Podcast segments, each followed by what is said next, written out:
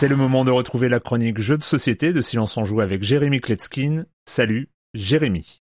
Salut Erwan, je me suis engagé, je le regrette, à chroniquer un jeu coopératif d'ici la fin de la saison. Et là, photo, calendrier et à mes conneries, je me retrouve au pied du mur. Je me suis gratté derrière la tête et puis j'ai repensé à un jeu auquel j'ai récemment joué et qui avait déclenché une conversation jeu vidéo autour de la table. Oui, parce qu'il m'avait fait retourner 20 ans en arrière, j'étais un joueur complètement intoxiqué de Warcraft 3 et j'ai énormément joué aux maps custom de Rock et de TFT. Vous vous rappelez peut-être de cette version de base Reign of Chaos sortie en 2002 et puis de son extension The Frozen Throne de Frozen Throne euh, en 2003. L'outil de développement pour faire des maps personnalisées ainsi que sa communauté était très développé. C'est là-bas qu'on a vu naître les Defense of the Ancient, donc devenus Dota, puis les MOBA. Et c'est là-bas que j'ai vu autour de 2003 en live pour la première fois ce terme de Tower Defense. On a vu apparaître des Gem Tower Defense, des Element Tower Defense et aussi les Maze TD. Ce dernier était le plus joué sur les serveurs d'Europe et moi aussi euh, j'y jouais vraiment tous les jours. On y jouait à quatre chacun coin de la map, il y avait des vagues d'ennemis et on devait les empêcher d'atteindre le centre. Et ça, c'est exactement le concept du jeu dont on va parler aujourd'hui, Star Clicker.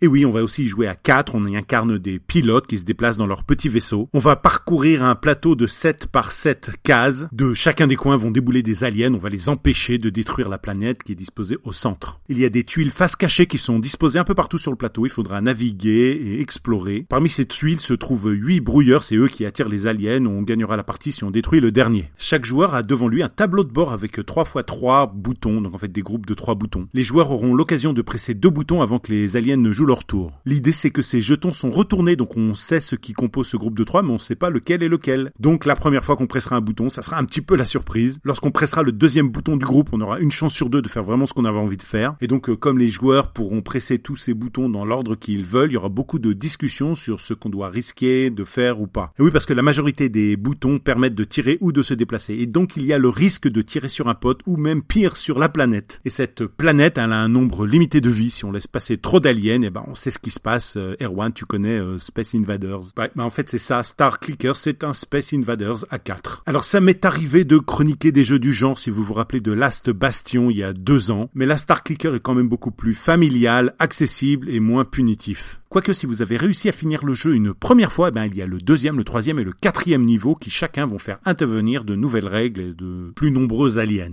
L'auteur Christophe Rimbaud, qui était aussi celui de Colt Express si vous vous rappelez, le jeu est proposé dans une grande boîte avec plein de matériel de 2 à 4 joueurs à partir de 8 ans pour des parties d'environ 3 quarts d'heure. Et c'est chez Ludonote. Et voilà, moi j'ai tenu cette promesse faite à un auditeur de chroniquer un jeu coop. Ne vous habituez pas trop. Bye bye